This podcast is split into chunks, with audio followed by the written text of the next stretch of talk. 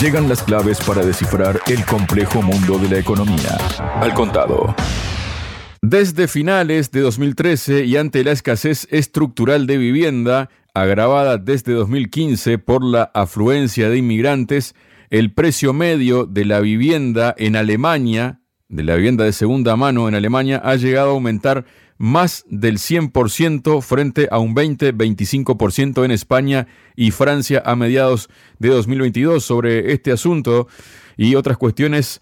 Voy a conversar a partir de este momento junto al director del Centro de Investigaciones en Política y Economía, CIEPE, Walter Formento. Walter, bienvenido a Radio Sputnik. ¿Cómo estás? Bien, un gusto, Javier, de poder estar hablando con vos de estos temas. Muchísimas gracias, Walter. Bueno, desde entonces, según la publicación, a resultas de la fuerte subida de los tipos y la ralentización económica, los precios en Alemania, estamos hablando, ¿no? Han caído más de un 15%. Esta espiral ha afectado por extensión al sector de la construcción, que registra uno de los peores descensos de actividad de su historia, lo que ha traído consigo las primeras quiebras entre las promotoras inmobiliarias, según resumía hace poco Engerrand Artaz, gestor de fondos de la Financière de L'Echiquier. Es decir, dicho de otra forma, estamos con un crash inmobiliario en el mismo corazón de Europa que amenaza incluso otras cosas más importantes de los alemanes y además de los bancos,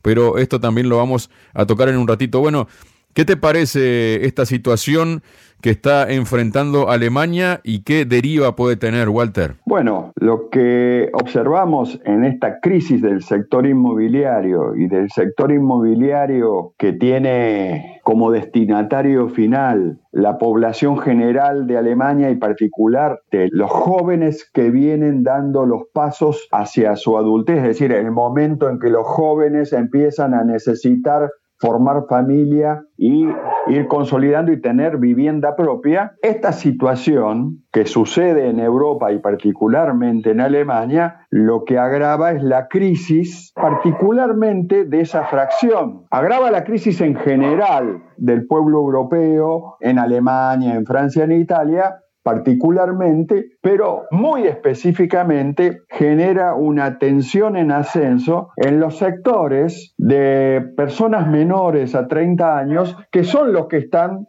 en la necesidad de buscar primeras viviendas o consolidar viviendas porque empiezan a formar pareja y a tener familia. Entonces, esta situación agrava la realidad en Europa para los sectores de los jóvenes de 20 a 40 años y los pone en una situación de mayor vulnerabilidad y por lo tanto a disposición de los grandes actores que tienen capacidad de financiar estos objetivos de la vida cotidiana. Walter, Alemania, sus bancos, aseguradoras y ahorradores tienen un serio problema la caída en picado de los precios de los inmuebles comerciales, de la vivienda residencial y el estancamiento de la economía están generando el caldo de cultivo casi perfecto para desencadenar una crisis bancaria. Pero por si esto fuera poco, una investigación de Euromoney ha revelado que algunos planes de pensiones en Alemania podrían estar en peligro por su elevada exposición a las firmas que invierten en inmobiliario comercial. Como se suele decir, a perro flaco todos son pulgas. Esto definitivamente no solo es un problema de Estados Unidos, ha dicho Valeria Dinger, profesora de economía de la Universidad de Osnabrück en Alemania. No me sorprendería que veamos una ola de provisiones para pérdidas crediticias para los bancos alemanes por su exposición al sector inmobiliario comercial nacional, incluso si no hay riesgo sistémico. Los bancos alemanes tienen la mayor cantidad de préstamos inmobiliarios comerciales de la Unión Europea junto con sus pares franceses, pero han clasificado una porción relativamente pequeña de esos préstamos como morosos. Sin embargo, recientemente esa proporción ha ido aumentando mientras que en varios otros países ha disminuido. Por ejemplo, la sonada quiebra de la firma austríaca de real estate Signa ha golpeado de lleno a las aseguradoras alemanas que a su vez tienen activos que sostienen los planes de pensiones de muchos alemanes. La valoración de los activos de Signa ascendía a los 27 mil millones de euros y su caída supuso la mayor quiebra de una inmobiliaria europea desde la crisis financiera.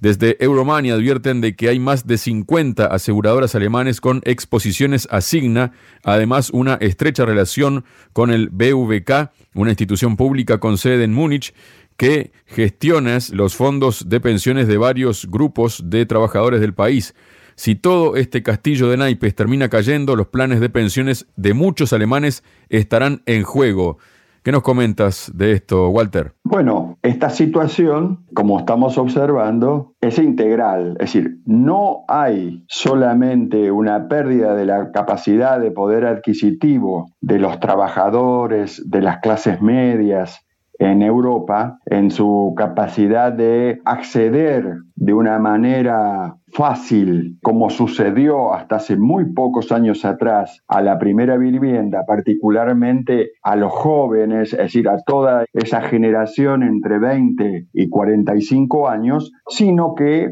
la crisis también afecta a las grandes inmobiliarias y bancos que financiaban proyectos inmobiliarios para esta fracción etaria, para esta fracción de edades, que son las que están entrando al mercado laboral o consolidándose en el mercado laboral, pero también consolidando familias. Entonces, ¿qué tenemos? Una situación de crisis en términos industriales con el acceso a puestos de trabajo y empieza a agravarse conjuntamente la posibilidad de seguir sosteniendo el acceso a la primera vivienda, algo que golpea en primera línea a toda esa generación que va desde los 17 años a los 45 años, que es particularmente el grueso de la población económicamente activa en un momento donde la crisis económica incluso dificulta su situación en el mercado económico. Por lo tanto, este es el combo que es importante entender y describir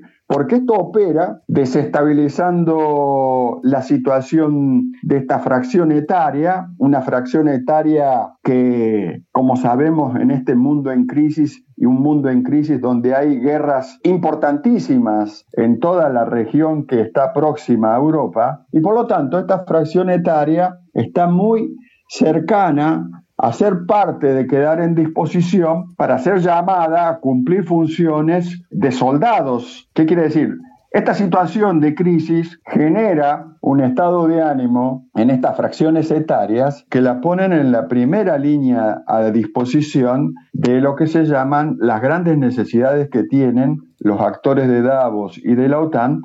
de poder contar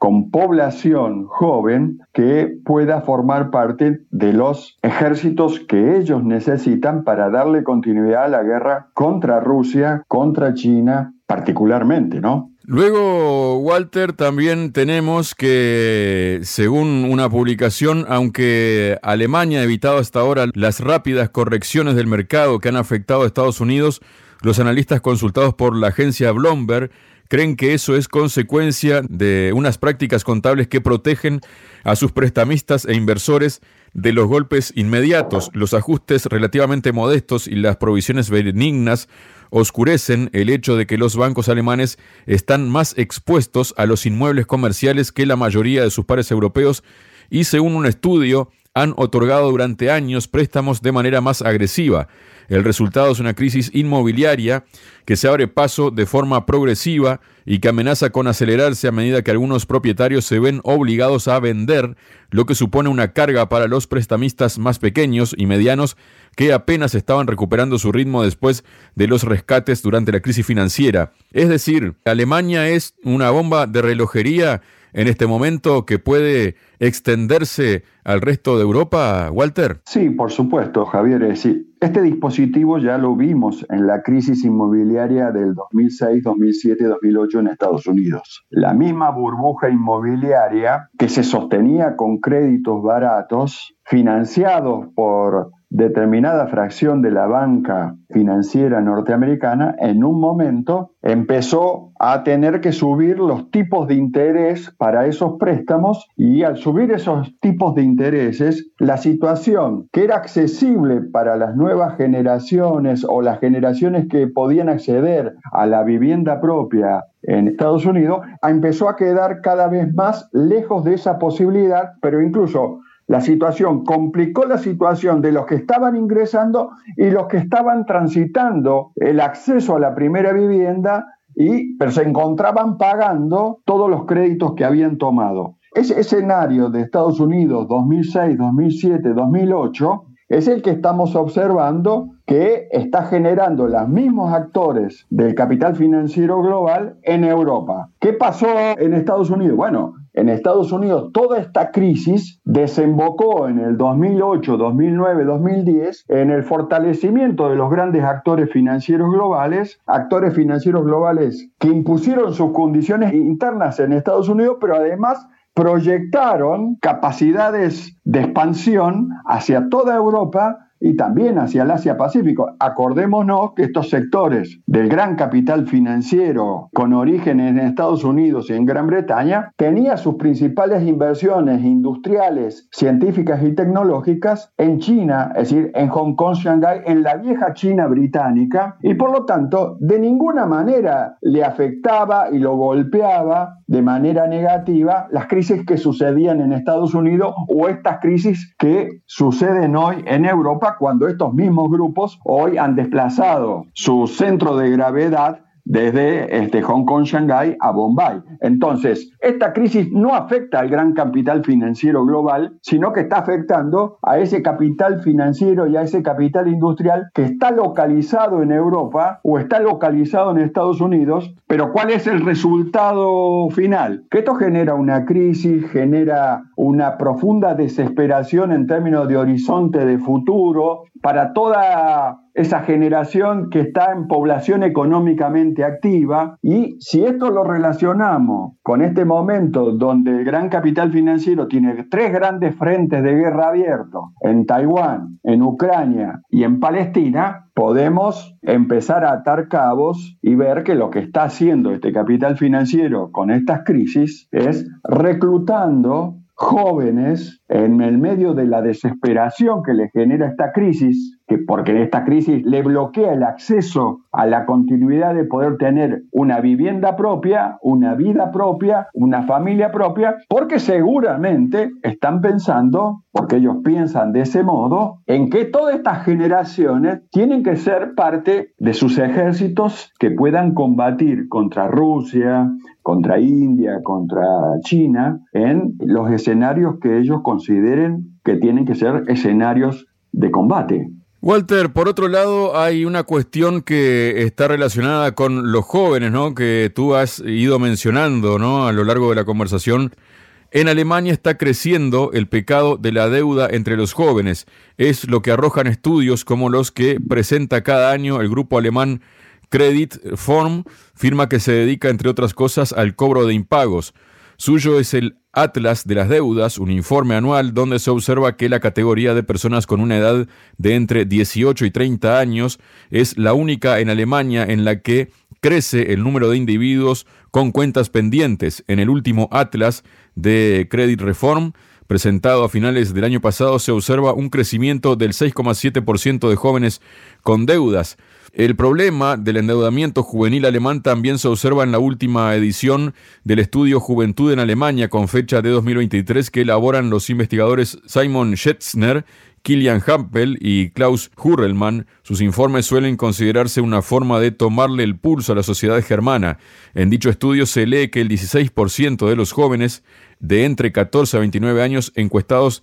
declararon tener deudas. Roland Schlag se dedica a asesorar personas con deudas en Caritas Alemania. Dijo que el gran problema en el que vemos un crecimiento de casos de sobreendeudamiento tiene lugar a través del compra ahora y paga después. Explica Schlag es como una suerte, como una trampa, ¿no? Por un sobreendeudamiento hay que entender, recuerda Schlag, la situación a la que se enfrenta una persona una vez que paga todas sus facturas pero no puede costearse sus necesidades básicas, comida, electricidad, calefacción, etc. Es lo que tú venías eh, comentando y analizando, Walter. Claro, yo había dado un primer marco general, pero estos datos van mostrando el mecanismo, el mecanismo con el cual se generan las condiciones para que uno ingrese al dispositivo de endeudamiento. Bueno, todos los jóvenes de 17 años en adelante que pueden tener acceso, pero eso resulta en edades anteriores, en el compre ahora y pague después, todos entran a tomar créditos para comprar ahora y pagar después, porque no importa el después, porque esa es la edad, esas son las edades donde las necesidades, los sueños, las expectativas e incluso expectativas construidas a partir de una publicidad que fomenta y fogonea todas estas expectativas y posibilidades, bueno, empieza el compre ahora, que de alguna manera también genera un consumo ficticio para las empresas que producen, porque es una cuestión de ciclo corto, de ciclo económico corto, pero lo que hace esencialmente es generar en los jóvenes que ya entran con una expectativa negativa de futuro, no tan claro ni tan de largo plazo, pero ingresan en el compre ahora y luego quedan entrampados en la desesperación del pague después. Entonces, en esa situación de que yo he comprado la vivienda, y empiezo a no poder pagarla y seguramente ya he formado familia en términos que me he casado, tengo alguna pareja y empiezo a tener familia, hijos, empieza a venir esta situación donde yo no puedo pagar el crédito porque no es cierto que el trabajo, es decir, que tenga trabajo, que tenga un buen sueldo, un buen salario que me permita dar cuenta de las deudas. Y ahí viene una situación que se genera no solamente en Alemania, sino en Europa y en el mundo, esto ya lo hemos visto, donde esta generación de población económica activa queda a disposición de un conjunto de medidas, de dispositivos, de proyectos que le pueda proponer los grandes señores del capital financiero. Digo esto, si esto lo relacionamos con la situación actual de los grandes frentes de guerra, porque ¿qué caracteriza a la realidad actual. Los grandes frentes de guerra a nivel mundial que se profundizan, lejos de apagarse, se profundizan y se agravan, y donde particularmente la OTAN y Davos necesitan seguir teniendo jóvenes soldados disponibles para reemplazar a los ejércitos que van siendo derrotados parcialmente y que no le pueden dar continuidad a su campaña. Entonces acá se relaciona Economía, crisis economía, crédito, la crisis en la posibilidad de pagar crédito, con el pasaje a disponibilidad, quedan a disposición de los grandes señores del dinero estas generaciones de jóvenes entre 17 y 35 años que por endeudamiento y por una realidad que la, el mercado económico no da continuidad certera de que uno pueda seguir avanzando en el proyecto económico, empieza a generar una desestabilización emocional en toda esta franja etaria de jóvenes, que es justamente la población económicamente activa que también es población militarmente activa. Luego tenemos, Walter, algo que, bueno, ya le darás la interpretación, ¿no? Y es que Alemania, ya que estamos hablando de Alemania, ¿no? Pero además Francia e Italia han bloqueado la directiva con que la Unión Europea pretendía poner coto a la vulneración de los derechos humanos y el impacto negativo de las grandes multinacionales en terceros países. Alemania, que fue el primer país de los grandes en bajarse del acuerdo alcanzado con la Comisión Europea y la Eurocámara en diciembre, ha arrastrado a París y Roma, haciendo así imposible la ratificación de la directiva de la diligencia debida, CSDDD por sus siglas en inglés, que contemplaba multas para las grandes compañías que incumplieran sus obligaciones en relación con el trabajo infantil, la explotación laboral, la contaminación o la deforestación, entre otras. Síntoma de qué es esta decisión de Alemania, Francia e Italia que bloquean la ley que obliga a las multinacionales a cumplir los derechos humanos, Walter. Como verás, Javier, esto es el último eslabón de lo que veníamos describiendo. No solamente han creado todas las otras condiciones a favor de las grandes multinacionales globales, sino que incluso logran imponer todo un conjunto de marco jurídico donde los libra de toda denuncia y de toda acción legal en contra de estos grandes actores del poder económico mundial. Es decir, no solamente les libera las condiciones para que puedan construir lo que quieran construir del modo en que quieran construirlo sobre esa población etaria que va desde los 15 años a los 45 años, que es la población económicamente activa para toda actividad, sino que además lograron imponer las condiciones normativas que en caso de que sucedan hechos de carácter negativo o graves, se liberan de toda responsabilidad por todos esos hechos graves, profundos o que lleven a situaciones de desestabilización profunda emocionalmente a toda esta fracción. Con este último punto, lo que están librándose es, eh, están liberando las manos de que puedan ser sujeto de denuncia jurídica y por haber actuado de esta manera con objetivos de generar desesperación en esta fracción hectárea de los 17 a los 45 y luego que luego les permitió forzar a toda esta generación a que cumpliera de alguna manera otras tareas en otros frentes donde estas multinacionales tienen intereses activos y están perdiendo batallas militares, como es el caso de lo que está sucediendo en Palestina, de lo que está sucediendo en Ucrania. Es decir, lo que yo observo es que todas estas medidas, Javier, van creando las condiciones para que las grandes transnacionales globales puedan avanzar generándole a las nuevas generaciones europeas un esquema de encierro y de desesperación, porque tomaron créditos que no pueden pagar a futuro, porque están diseñados para no poder pagar a futuro, porque los mismos que le dan crédito son los que son sus empleadores, que luego, digamos, le venden los objetos de consumo que ellos compran y de alguna manera caen en deudas, y eso es el dispositivo que luego actúa como corset que fuerza, digamos, la toma de decisiones desesperadas, sin sentido y que de alguna manera los lleva a la desesperación a una generación que ya viene muy vulnerada, muy golpeada desde distintos puntos de vista. Es decir, el único punto que faltaba donde la vulneración sea concreta y estructural era la económica y la posibilidad del acceso a un mercado de trabajo tan inestable como el que están proponiendo estas transnacionales. Muchas gracias, Walter. Javier, gran abrazo. En Radio Sputnik, al contado. El cable a tierra de la economía global.